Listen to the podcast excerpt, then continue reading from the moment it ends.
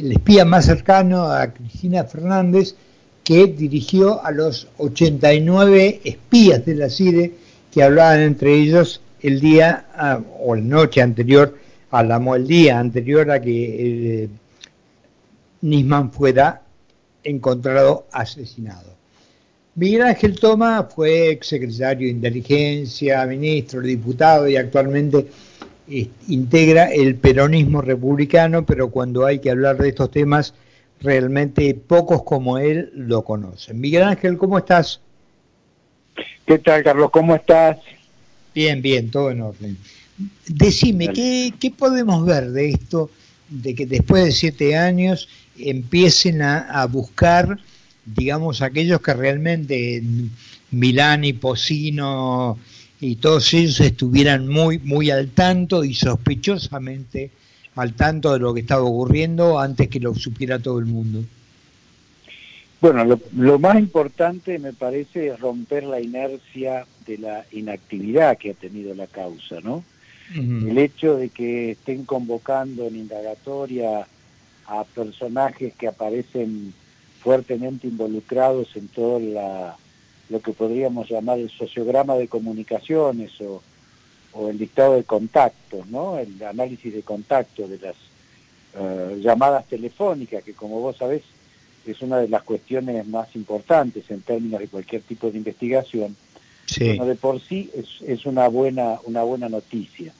Eh, yo, em, más allá de esto que lo veo positivamente, también debo decirte que después de siete años, que recién ahora la causa tenga una acción de nuevo, retome nuevamente la dinámica, me hace ser un poco pesimista en términos de que cuanto mayor es el tiempo que pasa frente, en este caso, a un asesinato, mucho más difícil es establecer la verdad y buscar los responsables y sancionarlos, sencillamente porque el paso del tiempo termina corriendo como una suerte de manto por sobre todos los elementos indiciarios que son los que te conducen finalmente al éxito de cualquier investigación.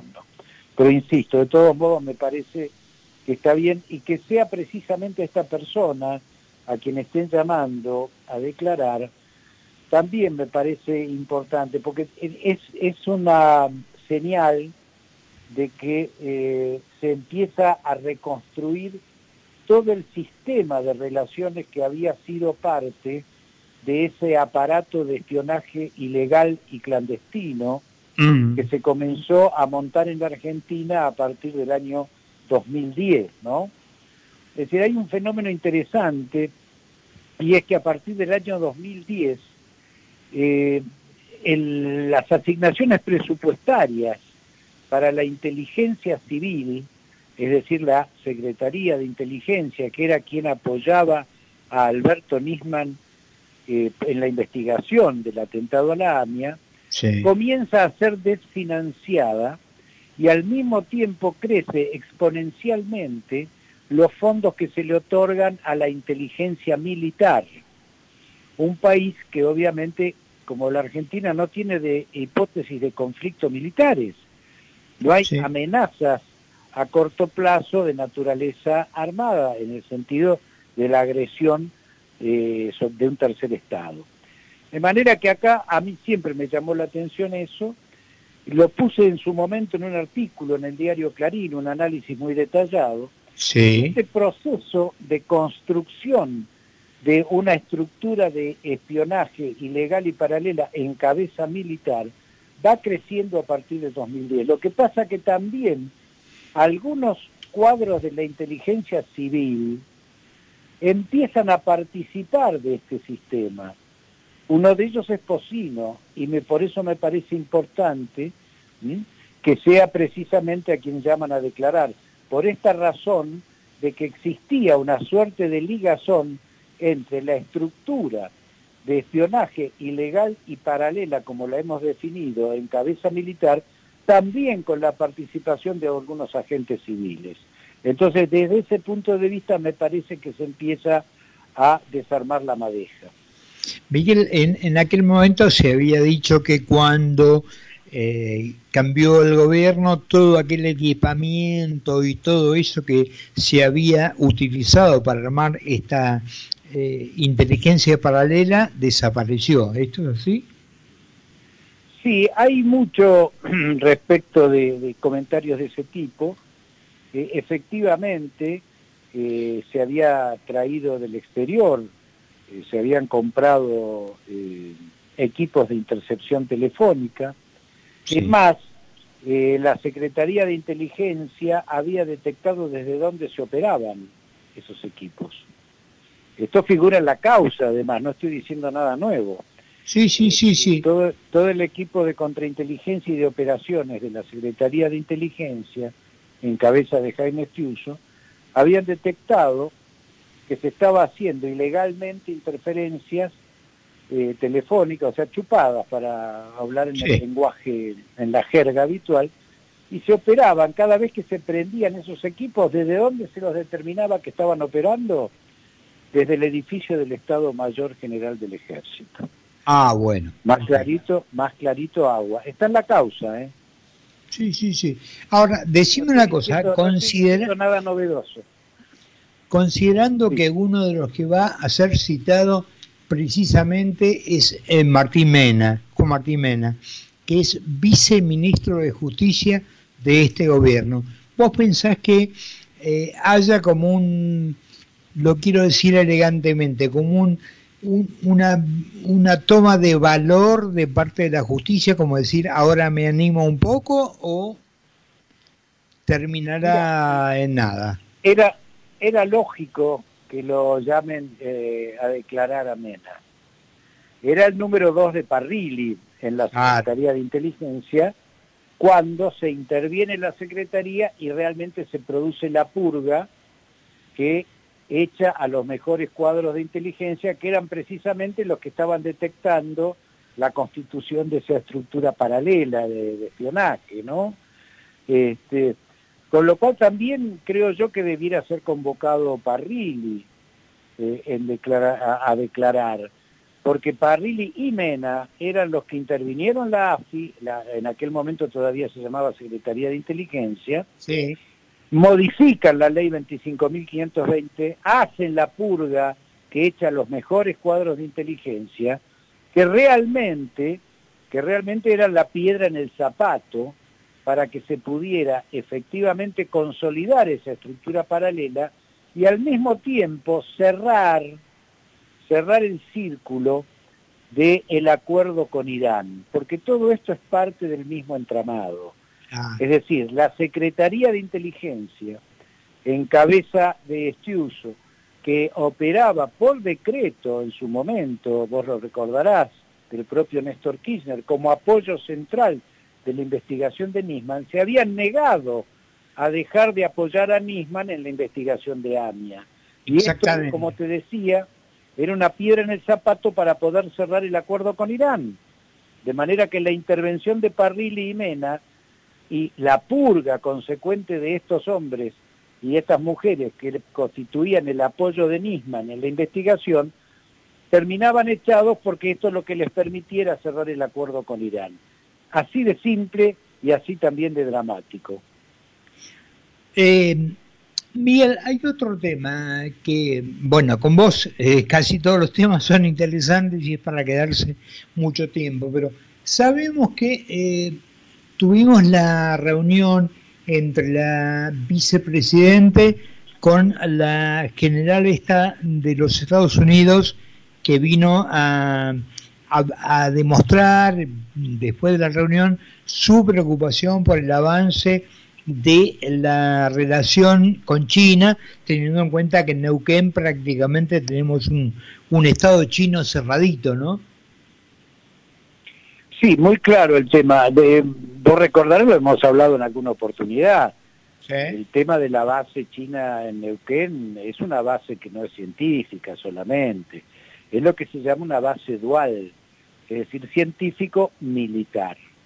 Con simplemente cerrar o abrir un switch, este, inmediatamente vos convertir lo que es una estación científica en una estación de seguimiento de los satélites y eventualmente, en el caso de un conflicto, el seguimiento misilístico, de manera que tiene una aplicación claramente militar.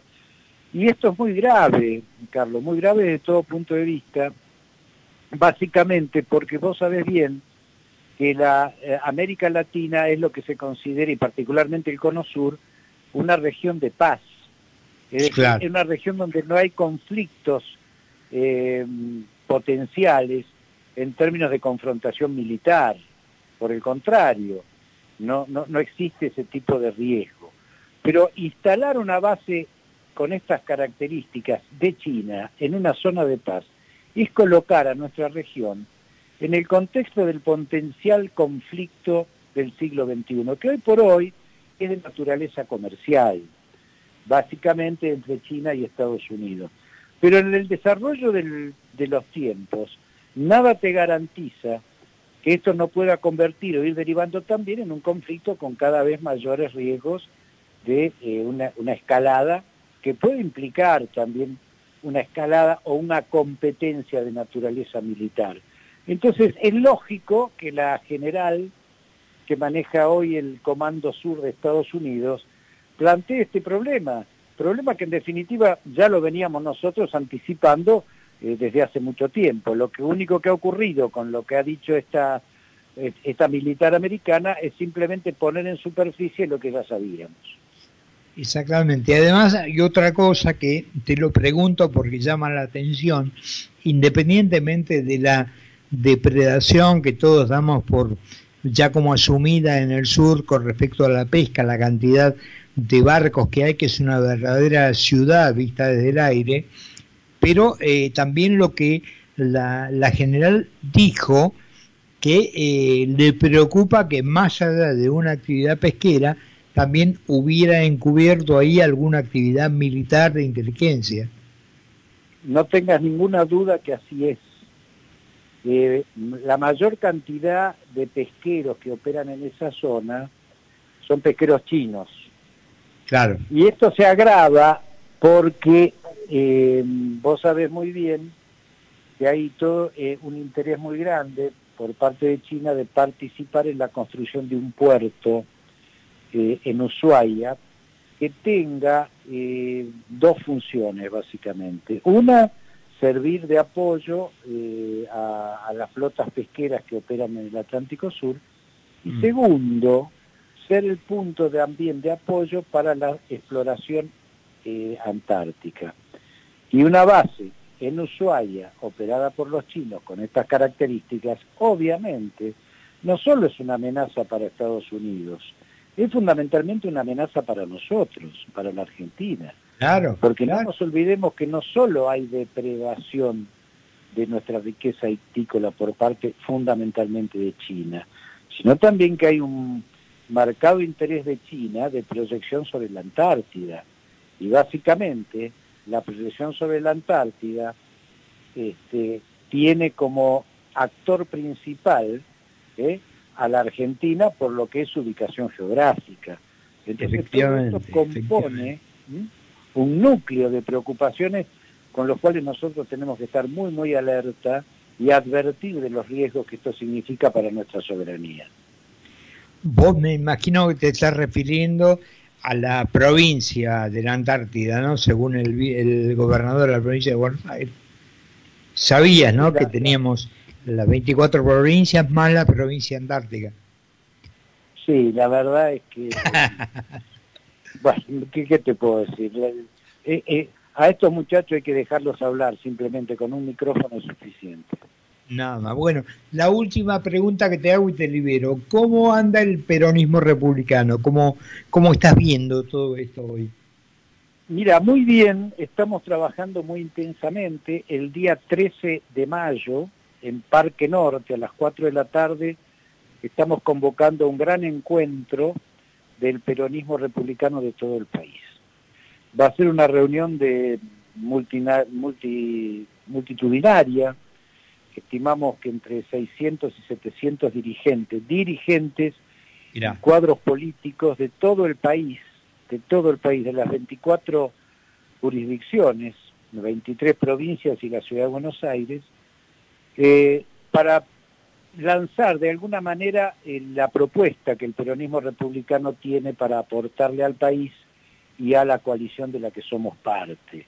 Ahí va a quedar muy en claro, a través de los discursos del discurso de Miguel Pichetto, dos cosas. La primera, que si no llegamos a tener en la oposición una adecuada eh, resolución del problema de las candidaturas, el peronismo republicano va a presentar también su candidato a presidente, que es Miguel Pichetto, para las PASO del 2023. Esta es la primera definición terminante que va a haber en ese acto. Y la segunda cuestión es que va a venir acompañada de lo que son los lineamientos programáticos, porque entendemos que una candidatura sin programa es simplemente un nuevo engaño a, las, a la sociedad. Seguro. Que nos parece importante es una candidatura que venga con, con músculo, ¿no? con encarnadura. Esto es diciendo, señores, si nosotros llegamos al poder, nuestra propuesta y lo que pretendemos para transformar la Argentina son básicamente estos 10 puntos centrales que van a ser desarrollados en ese evento. Estaremos atentos para recibirlos y, y leerlos. Bien Ángel, te mando un abrazo fuerte, que tengas buen fin de semana y gracias como siempre por estos minutos. No, al contrario, gracias a vos y un fuerte abrazo. Bueno, pasaron ya 37.